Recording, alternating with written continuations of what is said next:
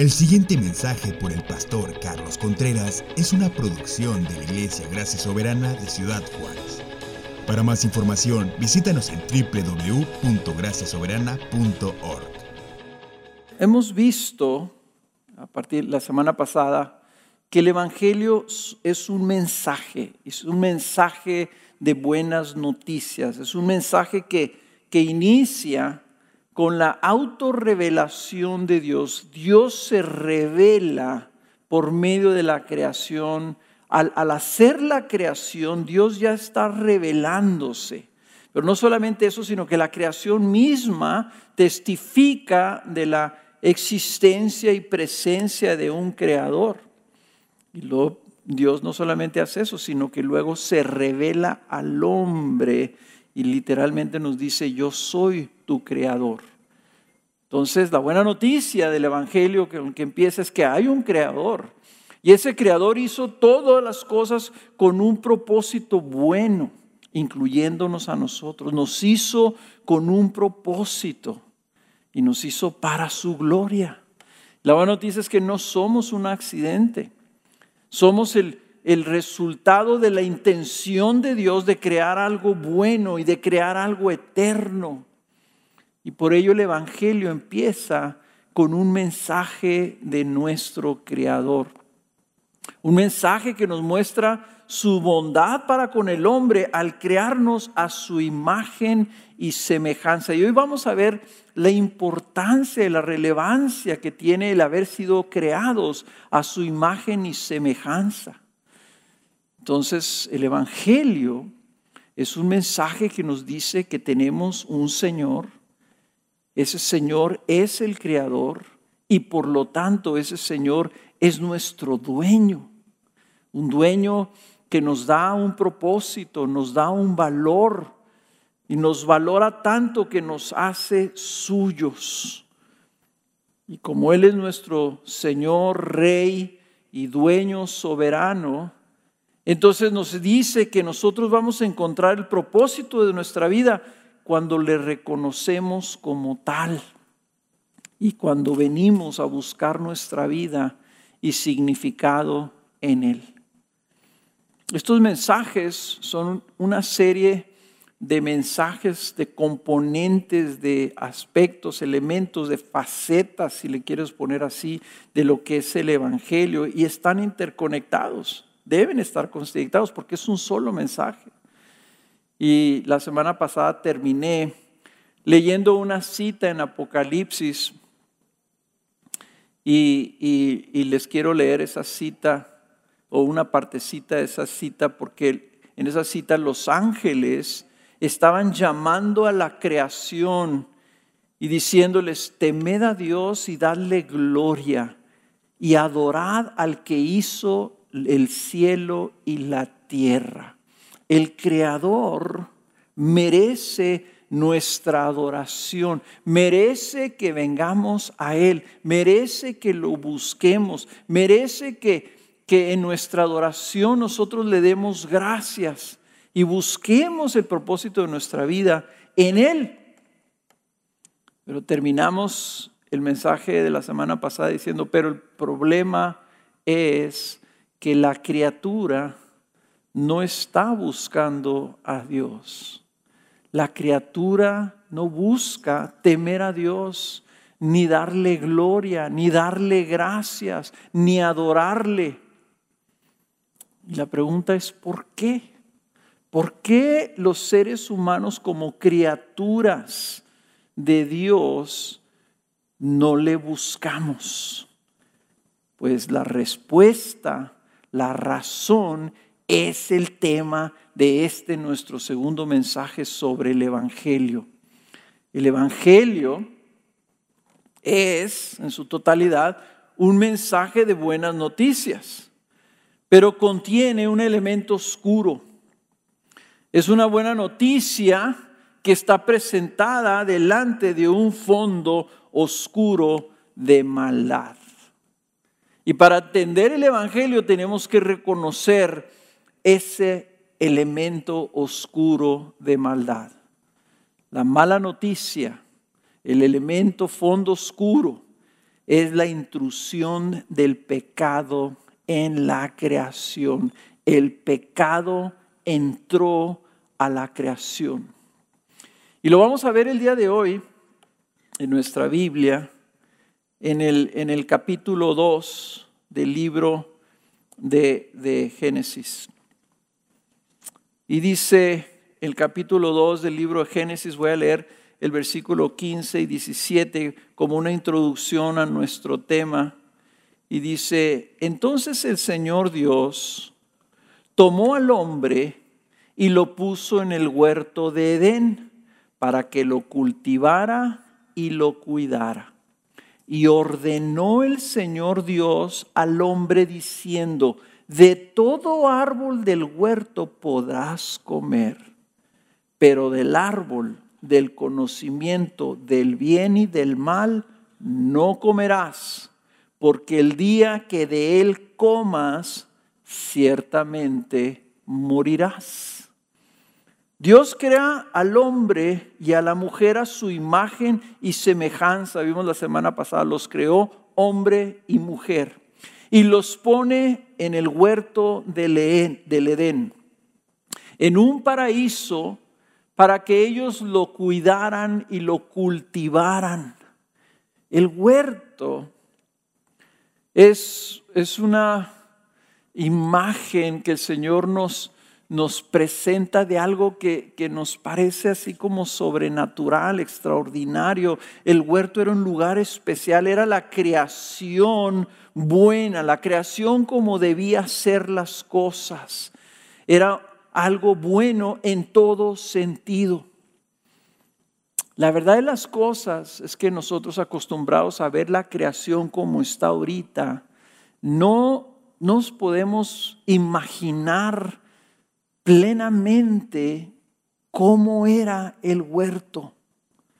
El huerto era la expresión de la creación perfecta de Dios, un lugar especial que Dios hizo para poner de manera particular al hombre ahí.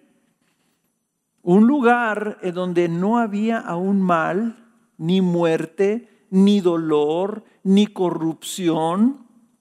Un lugar en donde Dios se paseaba durante el día y convivía con el hombre y la mujer.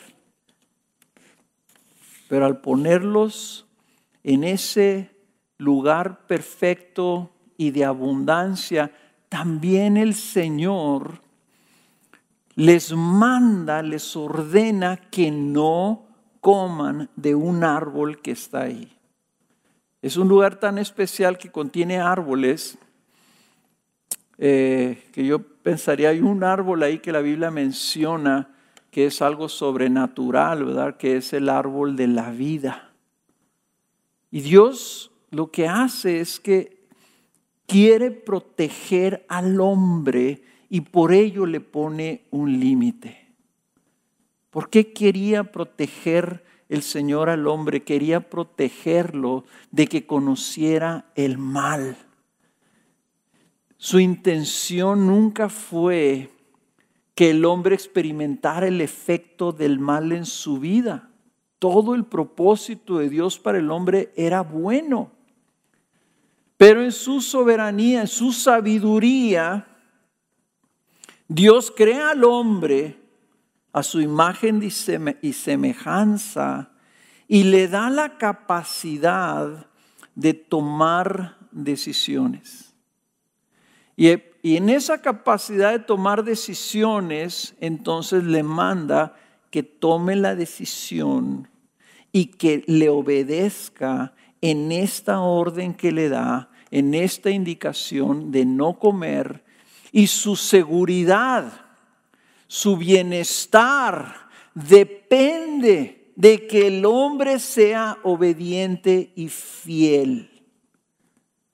Y tú puedes decir, ¿por qué estaba ese árbol ahí? ¿Y por qué el hombre le dice al Señor, pues oye, simple y sencillamente si no quisiera, querías que comiera, pues no lo pongas y no le digas nada?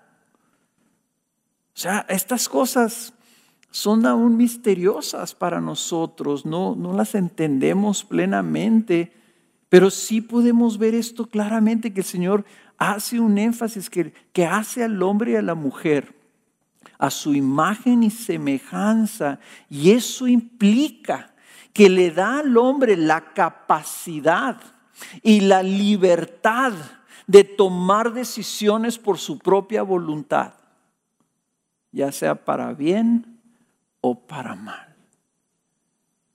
Adán y Eva en el jardín no tenían pecado, pero tenían la posibilidad de desobedecer a Dios.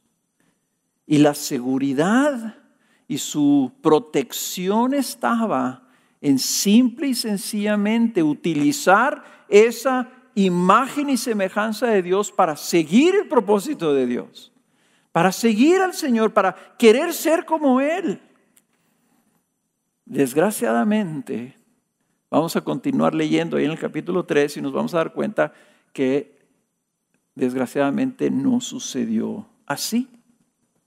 Fíjense lo que dice ahí en el capítulo 3 es uno de los pasajes más trágicos en el mero comienzo de la Biblia, porque aquí está marcado y señalado lo que le pasó a la creación y lo que le pasó al hombre. Y dice el versículo 3.1, y la serpiente era más astuta que cualquiera de los animales del campo que el Señor Dios había hecho. Y dijo a la mujer, con que Dios os ha dicho, no comeréis de ningún árbol del huerto. Y la mujer respondió a la serpiente, del fruto de los árboles del huerto podemos comer, pero del fruto del árbol que está en medio del huerto ha dicho Dios, no comeréis de él ni lo tocaréis para que no muráis. Y la serpiente dijo a la mujer, ciertamente no moriréis, pues Dios sabe que el día que de él comáis serán abiertos vuestros ojos y seréis como Dios, conociendo el bien y el mal. Cuando la mujer vio que el árbol era bueno para comer y que era agradable a los ojos y que el árbol era deseable para alcanzar sabiduría, tomó de su fruto y comió y dio también a su marido que estaba con ella, y él comió. Entonces fueron abiertos los ojos de ambos y conocieron que estaban desnudos y cosieron hojas de higuera y se hicieron delantales.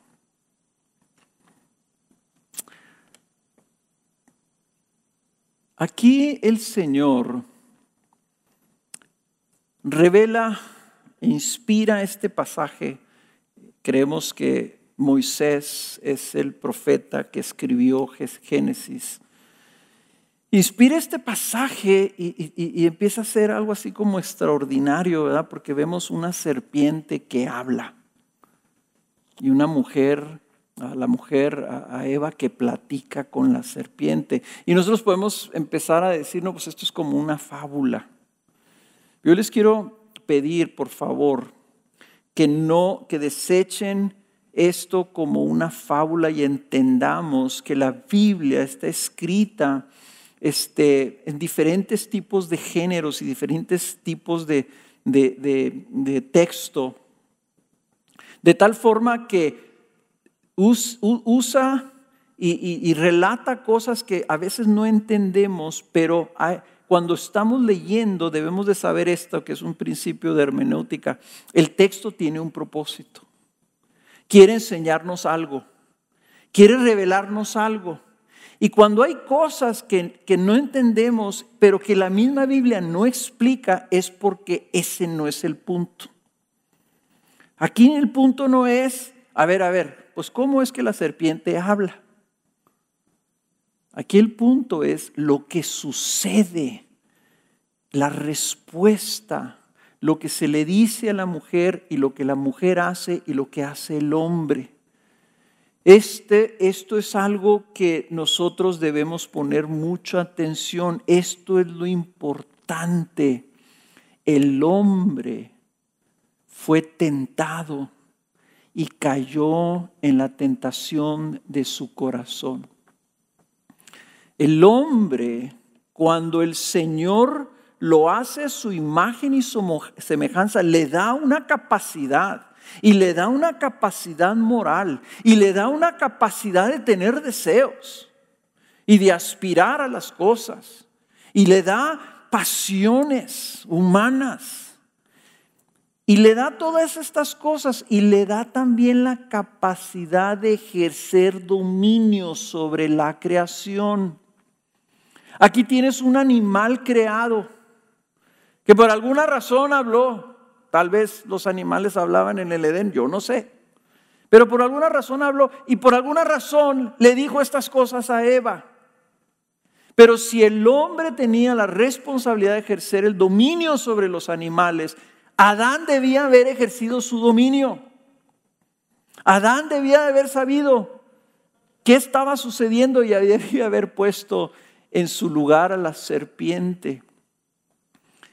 Aquí en esta creación, la serpiente le hace una pregunta tendenciosa a la mujer y la mujer cae en esa curiosidad, cae en ese pensamiento. Él le hace, la, serpiente le presenta algo que le hace a ella dudar o le hace reconsiderar los motivos de Dios. Y cuando voltea a ver el fruto, dice que lo ve y dice que se da cuenta que es un, fruto rico, dice bueno para comer le agradó, lo vio con otros ojos. Tal vez antes lo había visto con ojos de decir, no, no quiero ni tocar, ¿verdad? No quiero saber nada de eso porque si lo tomo voy a morir. Y la mujer ni siquiera sabía lo que significaba la muerte, pero sabía que no era algo bueno. Y yo creo que tal vez Adán le dijo, ni te acerques, ni toques ese, árbol. no sé, pero la mujer empieza a ver el fruto de manera diferente. Y la clave está aquí, donde dice en el versículo 6, vio que el árbol era deseable para alcanzar sabiduría. Y si lo era. Y ella empieza a desear eso que Dios había dicho que no debían comer. E nació en Eva y después en Adán el deseo de ser como Dios, conociendo el bien y el mal, cuando que Dios los había querido proteger de que no lo conocieran. Esto porque es importante, porque tenemos que entender la dinámica humana. Dice Santiago 1.14, dice que Dios no tienta a nadie. Dice, sino que cada uno es tentado cuando es llevado y seducido por su propia pasión, por su propio deseo. Después dice, cuando la pasión ha concebido, ya cuando se engendró algo ahí, una semilla de duda, una semilla incorrecta, un cuestionamiento, una ambición, qué sé yo. Cuando la pasión ha concebido, dice, da a luz el pecado. ¿Cuál es el pecado aquí? El pecado era desobedecer a Dios. Y continúa el apóstol Santiago diciendo, y cuando el pecado es consumado, engendra la muerte. Esta Eva vio el fruto y lo deseó porque era deseable ante los ojos. Cuando se lo dio a su esposo, su esposo también deseó tener eso. Los seres humanos fuimos creados para desear lo bueno. Así operamos. Esa es una parte de nuestra naturaleza y es una parte de la semejanza que tenemos con Dios, porque Dios desea lo bueno. Aquí estaba deseando algo, era bueno para adquirir sabiduría. Pero el problema es que había un mandato, un límite. Y ella deseó esto tanto que estuvo dispuesta a brincar el límite. En el momento en que lo brinca y come, en el momento que su esposo lo come, dice entonces, se les abren los ojos.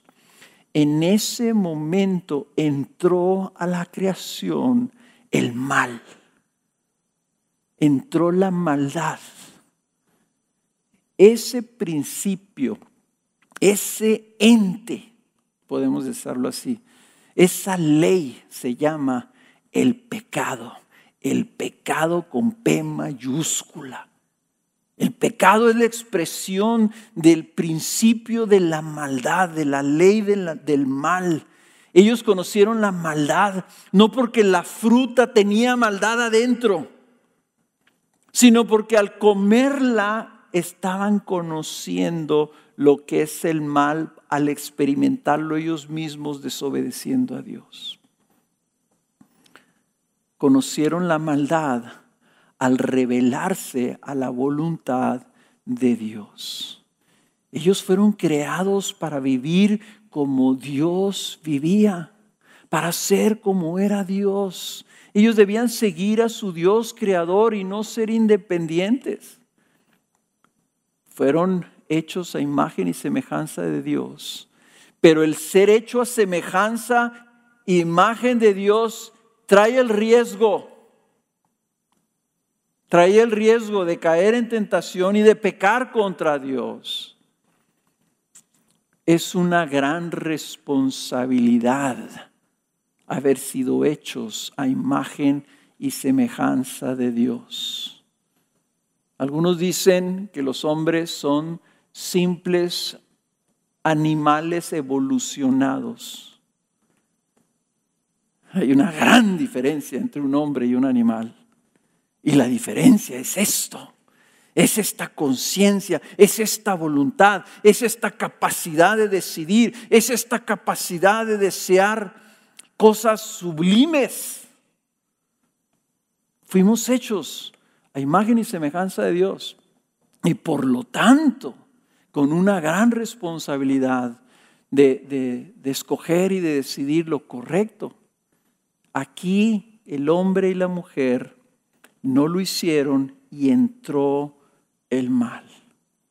Entonces, en este relato tenemos ahora que ver mi segundo punto, ¿cuál es la consecuencia? ¿Cuál es la consecuencia de esta entrada? Y esta entrada tradicionalmente se ha dicho y se refiere a la Biblia de esta manera. Se llama la caída del hombre.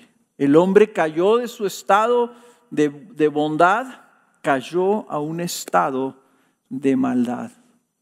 ¿Cuáles son las consecuencias? Bueno, vamos ahí el capítulo 3, en el versículo 8, y voy a leer hasta el versículo 13, y vamos a empezar a ver las consecuencias de la caída del hombre, la consecuencia de la entrada del pecado.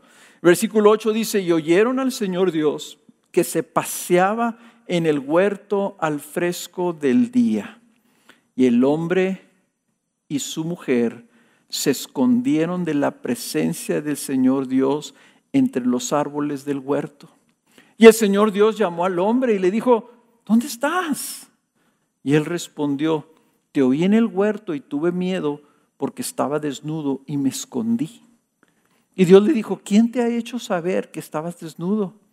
¿Has comido del árbol del cual te mandé que no comieras?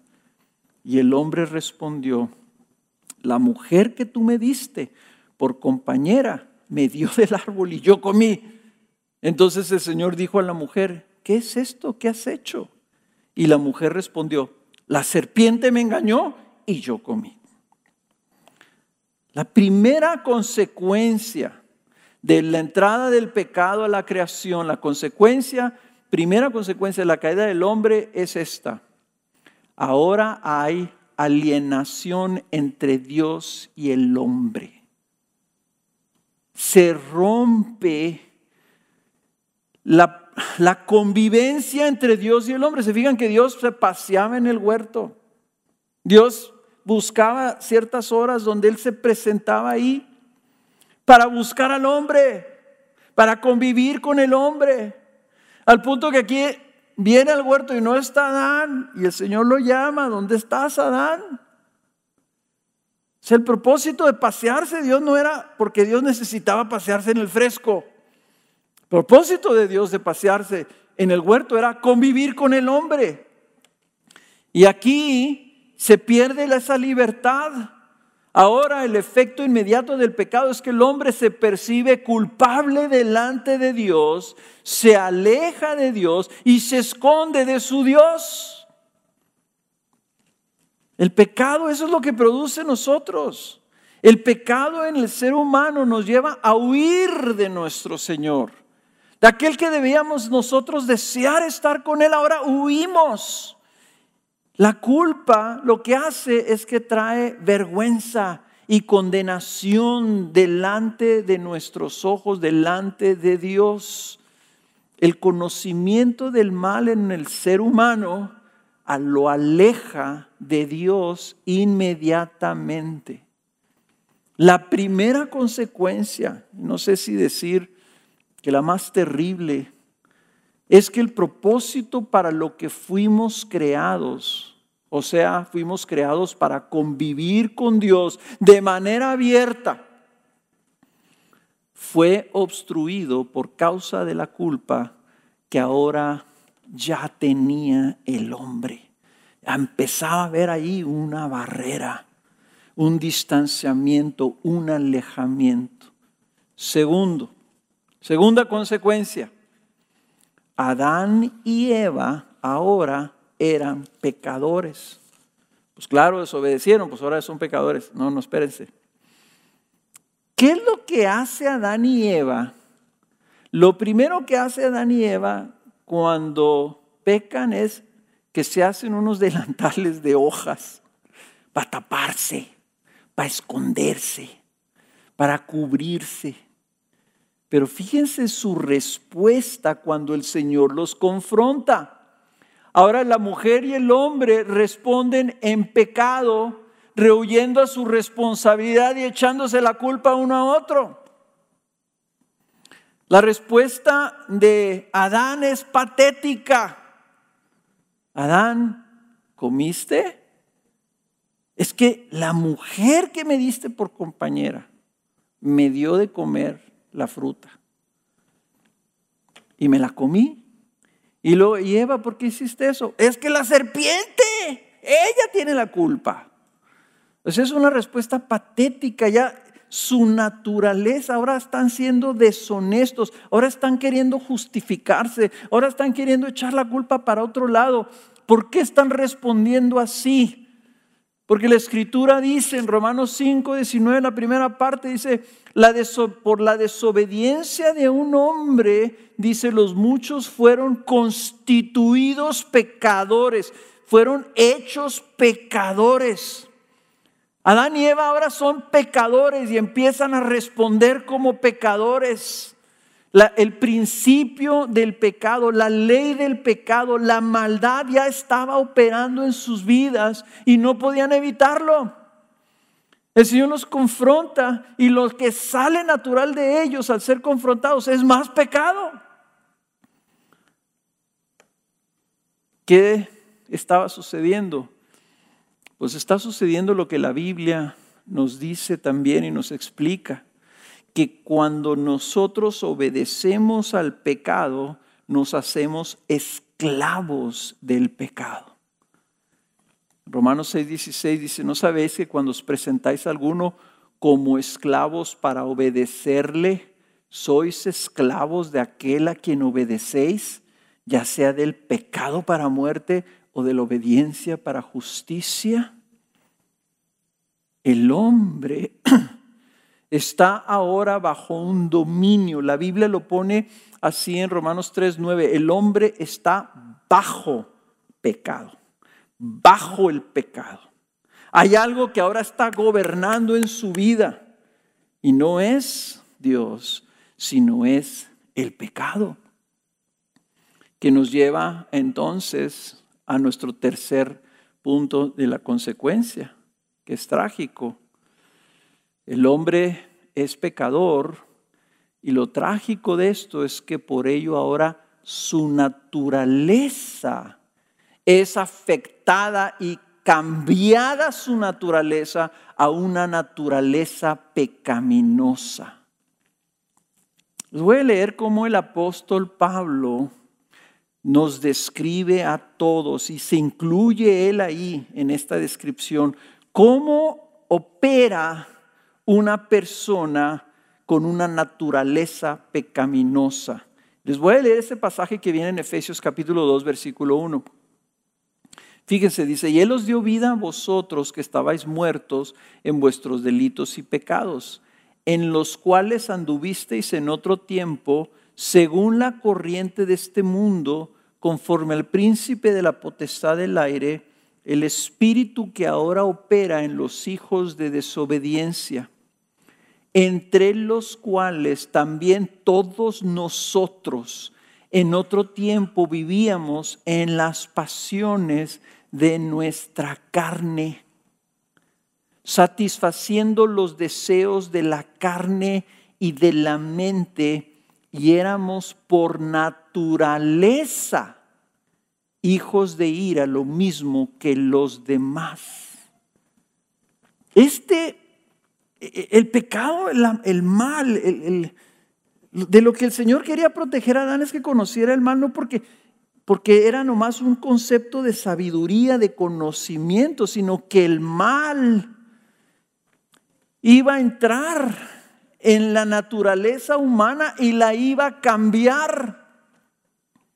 Es como si yo tomo un botecito de pintura blanca y agarro yo un botecito o un gotero con pintura negra y le empiezo a echar gotitas a la pintura blanca. La naturaleza blanca de esa pintura ya cambió para siempre. El pecado cambia y corrompe la naturaleza humana. Entró una corrupción al ser humano, a la humanidad, a tal punto que todos los descendientes de Adán y Eva iban a nacer ahora con esa naturaleza. Y lo vemos aquí eh, eh, en, el siguiente capítulo, más tragedia, los hijos de Adán y Eva. Un hijo mata al hermano. Entre el homicidio humano a la raza humana. Entonces, ¿qué es lo que pasa? Lo que nos está diciendo esto es que la, naturaleza del hombre cambió tanto por la corrupción del pecado que ahora lo que nos es natural es pecar.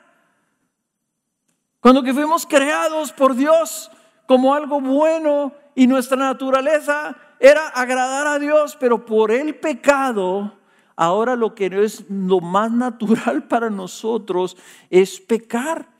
Y nuestros deseos, como describe el apóstol Pablo ahí en Efesios, los deseos de nuestra carne, de nuestra humanidad, los pensamientos de nuestra mente, las pasiones, todas estas están saliendo de esa naturaleza. De tal forma, como dijo como dijo un, este, gran predicador del siglo XVIII, aún nuestros mejores, nuestras mejores lágrimas de arrepentimiento van contaminadas de esa corrupción. Llevan pecado y no lo podemos evitar. Si tú nos aplastas, lo que va a salir, si nos exprimes, lo que va a salir, lleva pecado.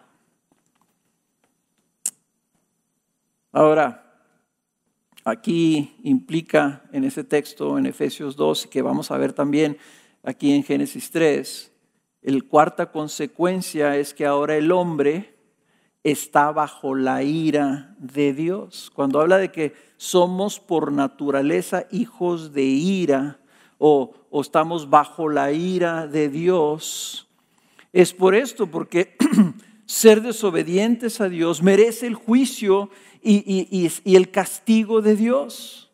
Entonces el hombre que estaba bajo la gracia de Dios, bajo el favor de Dios, e, e, es así como que si el hombre estaba en el jardín descansando y como que el Señor esperando a qué hora se despertará este para ir a buscarlo, porque quiero estar con él. Quiero pasear con Él, quiero hablar con Él, a ver qué hizo hoy, a ver qué plantó hoy, a ver qué cosechó hoy, a ver qué comió hoy. Pero ahora estamos bajo la ira de Dios. Y una cita que muchos conocen de memoria es Romanos 3:23, dice, por cuantos todos pecaron y no alcanzan la gloria de Dios están ya separados, ya están, ya están alejados de alcanzar aquello para lo que fuimos creados. Fuimos creados para la gloria de Dios, pero ahora ya no la podemos alcanzar. Ya no podemos llegar ahí.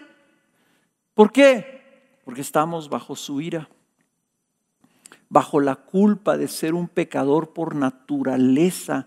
En otras palabras, el estatus del hombre delante de Dios cambió de ser su creación, y lo puedo poner así, su, la máxima expresión de la creación de Dios al hacer a un ser a su imagen y semejanza, se convierte esa creación en el enemigo de Dios. Fíjense cómo lo vemos ahora cuando el Señor empieza a juzgar y a dictar sentencia en el versículo 14 del capítulo 3. Y el Señor dijo a la serpiente. Le preguntó el Señor, ¿por qué hiciste esto? La mujer. La mujer dijo, la serpiente. Ok, entonces ahora va a hablar el Señor. Y dice el Señor a la serpiente, por cuanto has hecho esto, maldita serás más que todos los animales y más que todas las bestias del campo sobre tu vientre andarás y polvo comerás todos los días de tu vida. Y pondré enemistad entre ti la mujer y entre tu simiente y su simiente, y él te herirá en la cabeza y tú lo herirás en el calcañar. A la mujer dijo, en gran manera multiplicaré tu dolor en el parto, con dolor darás a luz los hijos, y con todo tu deseo será por tu marido, y él tendrá dominio sobre ti. Entonces dijo Adán, por cuanto has escuchado la voz de tu mujer y has comido del árbol del cual te ordené diciendo, no comerás de él. Maldita será la tierra por tu causa. Con trabajo comerás de ella todos los días de tu vida. Espinos y abrojos te producirá y comerás de las plantas del campo con el sudor de tu rostro comerás el pan hasta que vuelvas a la tierra, porque de ella fuiste tomado, pues polvo eres y al polvo volverás. Vemos que el Señor juzga y dicta una sentencia. Maldice el Señor la creación, que es lo que vemos como, como la quinta consecuencia del pecado, de la entrada del pecado al mundo. El juicio de Dios tiene un impacto en el resto de la creación. Aquí vemos inmediatamente un animal que no sabemos cómo era, tenía brazos y piernas y aparentemente hablaba. Ese animal a la fecha vive arrastrándose por el piso y todo el mundo los odia. Pero no solamente eso, la tierra es impactada con una maldición. Ahora la tierra en lugar de producir sus frutos en plenitud como, como en el huerto, ahora produce de manera natural, dejen ustedes un terreno así natural sin sembrar y sin cultivar, y produce espinos y hierba mala. Y si quieres que produzca algo va a ser con trabajo arduo va a tener que ser cultivada y cuidada para que el hombre recoja su alimento.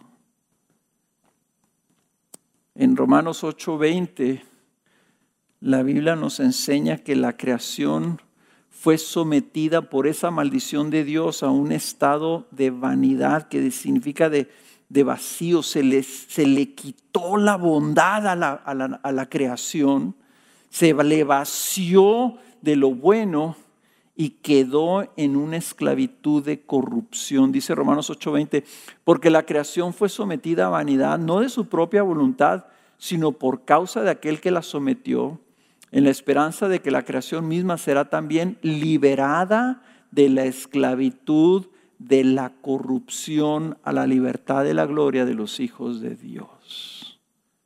La creación está mal la corrupción que el hombre trajo sobre sí mismo se extendió a la creación. Dios la extendió.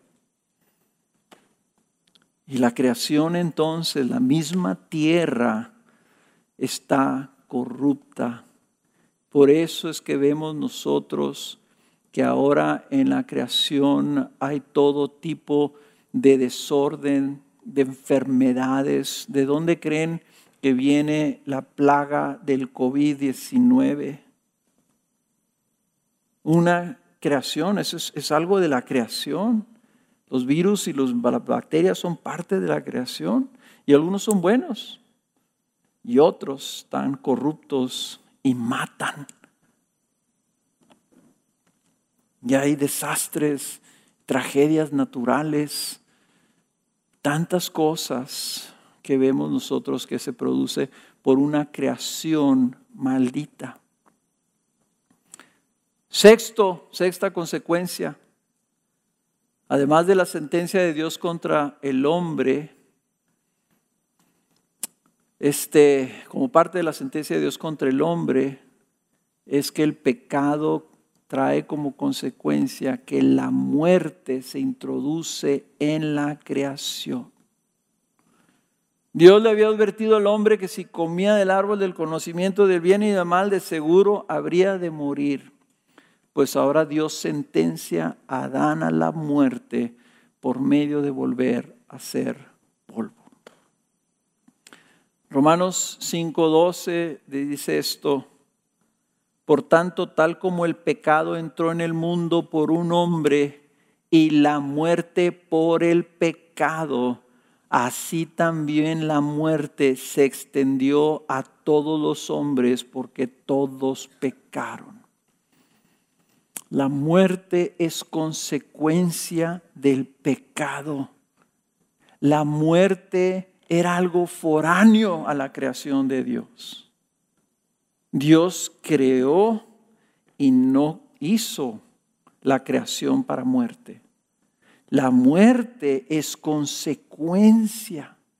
La muerte no solamente es consecuencia del pecado, sino que es la paga del pecado, es la sentencia. Esa muerte se extendió al resto de la creación y es resultado de esa corrupción innata que estamos, porque literalmente aunque suene uno pesimista, nacemos y en el momento que nacemos y crecemos, estamos ya empezando el proceso que nos va a llevar eventualmente a la muerte. Nuestro cuerpo está corrompido y se va a destruir. Por último, viene lo más trágico.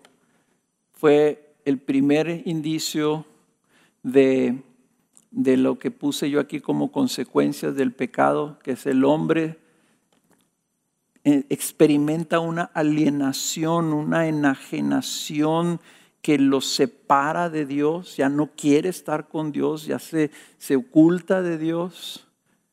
Pero en el 22 y al 24, vean lo que sucede.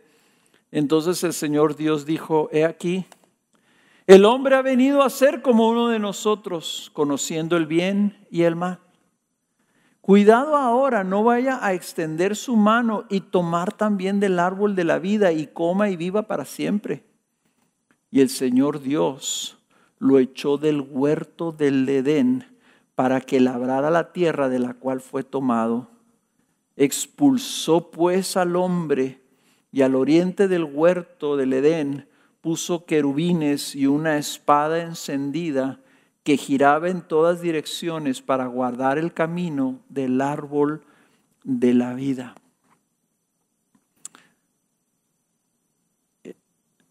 La consecuencia más terrible es que el hombre es echado fuera de la presencia de Dios. Dios expulsa a Adán del lugar que él había creado para convivir con él. Dios lo echa de su presencia al hombre. Él lo había hecho para convivir con él y ahora lo expulsa y se rompe la posibilidad de Dios y el hombre que convivan en esa dulce comunión que tenían antes. Dios hizo al hombre y se dio a conocer al hombre. Adán y Eva tenían completa libertad de vivir junto a su Dios creador y el pecado estropea ese propósito. Ahora el hombre se aleja y Dios pone una barrera. No más. Allá afuera tú y yo acá. Y no puedes entrar. Y puso guardia. Esa es la consecuencia. Esa es la razón por la que ahora vemos al hombre separado de Dios, dándole la espalda a Dios escondiéndose de Dios, huyendo de Dios, experimentando el juicio y la ira de Dios en su vida. Ese es el fondo oscuro, esta maldad que entró a la raza humana.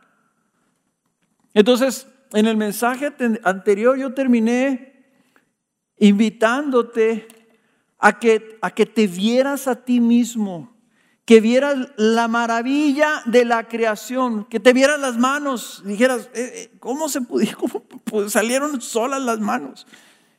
Que vieras a tus hijos, que vieras las maravillas de la, y la grandeza y la belleza y la complejidad del mundo creado, para que reconocieras al Señor como el creador y como tu rey soberano.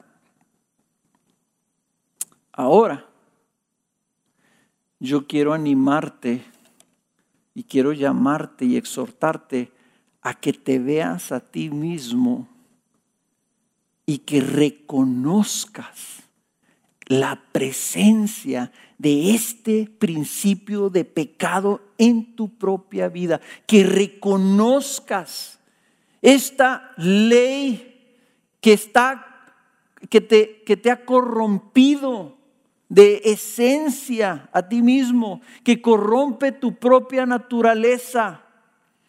Reconoce que la corrupción está en tu mismo ser y que todos estamos decayendo en ese camino que nos va a llevar a un fin inevitable, que vamos a llegar indudablemente al polvo de nuevo.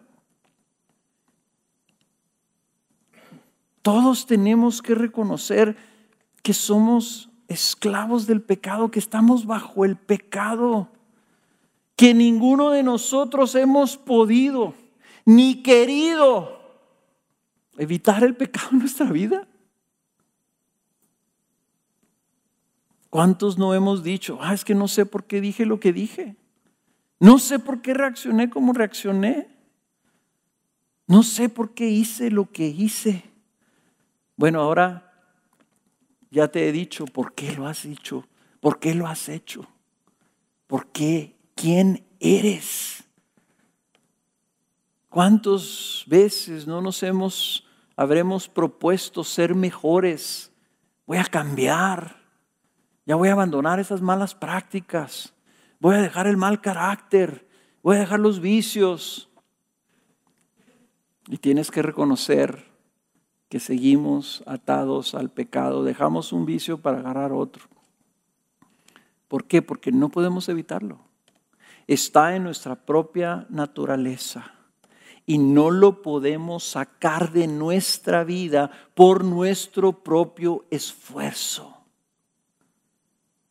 El problema, la tragedia, lo, que tenemos nosotros que ver es que nuestro mismo ser, nuestra misma existencia, nuestra misma naturaleza es enemiga de Dios. Lucha contra Dios. Cuestiona a Dios. Duda de Dios. Desconfía de Dios. Esa es la mala noticia del Evangelio. Pero es necesario que nosotros lo veamos y lo veamos y la confrontemos y veamos esta realidad que estamos viviendo bajo este fondo oscuro de nuestra condición como pecadores. Porque cuando lo veamos así, entonces vamos a entender por qué lo que sigue es una buena noticia. Estamos en el capítulo 3 del principio de la Biblia, miren, aquí está mi Biblia, estos son los tres primeros capítulos y este es todo el resto. Y todo el resto se trata del Evangelio, de la parte buena de que Dios no se quedó con los brazos cruzados. Dios no nos dejó en ese estado. Dios buscó traer una respuesta buena, a pesar de nuestro terrible estado de pecador. Así que yo por eso te animo, reconoce esto, reconoce que, que estás en una situación sin salida, que eres un pecador, que te va a llevar inevitablemente solo a muerte, que estás bajo la ira de Dios, bajo el juicio de Dios, destinado al castigo de Dios, pero hay una buena noticia. Si tú reconoces eso, entonces vas a buscar la solución. Hay una buena noticia. Hay una solución. Hay un plan de rescate. Hay un plan de Dios hermoso para recuperar lo que se perdió y que se cumpla al final el propósito del Señor para el hombre que es lo que vamos a seguir viendo en los siguientes mensajes. Déjame orar por ti. Padre, yo quiero pedirte, en especial por todas aquellas personas, Señor, que tal vez esto, el día de hoy, esta mala noticia les parece oscura, les parece difícil de creer, les parece drástica, algo terrible, algo demasiado, demasiado malo para ellos abrazar. Pero yo quiero pedirte, Señor, que tú en tu, en tu gracia les muestres y les permitas ver no solamente que tú los hiciste, sino que, Señor, lo que hay en verdad en su vida y que tú necesitas salvarlos de ello. Ayúdanos a todos, Señor, a ver nuestra condición y nuestra necesidad de ser rescatados, Señor, de este mal en el que nos encontramos. Señor, gracias por tu palabra que nos enseña y nos explica y vemos claramente y nos podemos ver, Señor, en, esas, en esos personajes podemos identificar nuestra propia necesidad. Señor, ayúdanos a responder, clamando a ti, pidiéndote, sálvanos, rescátanos de esto, Señor. Si hay una solución, yo quiero conocerla, porque quiero ser restaurado al propósito que tú tuviste cuando nos hiciste. Te lo pido que hagas esta obra, Señor en el nombre de Jesús. Amén. Esperamos que este mensaje te haya sido de edificación. Puedes compartir este y otros recursos en www.graciasoberana.org. Si nos visitas en Ciudad Juárez, Chihuahua, te invitamos a nuestro servicio dominical a las 11 de la mañana. No olvides mantenerte en contacto por medio de nuestra página de Facebook.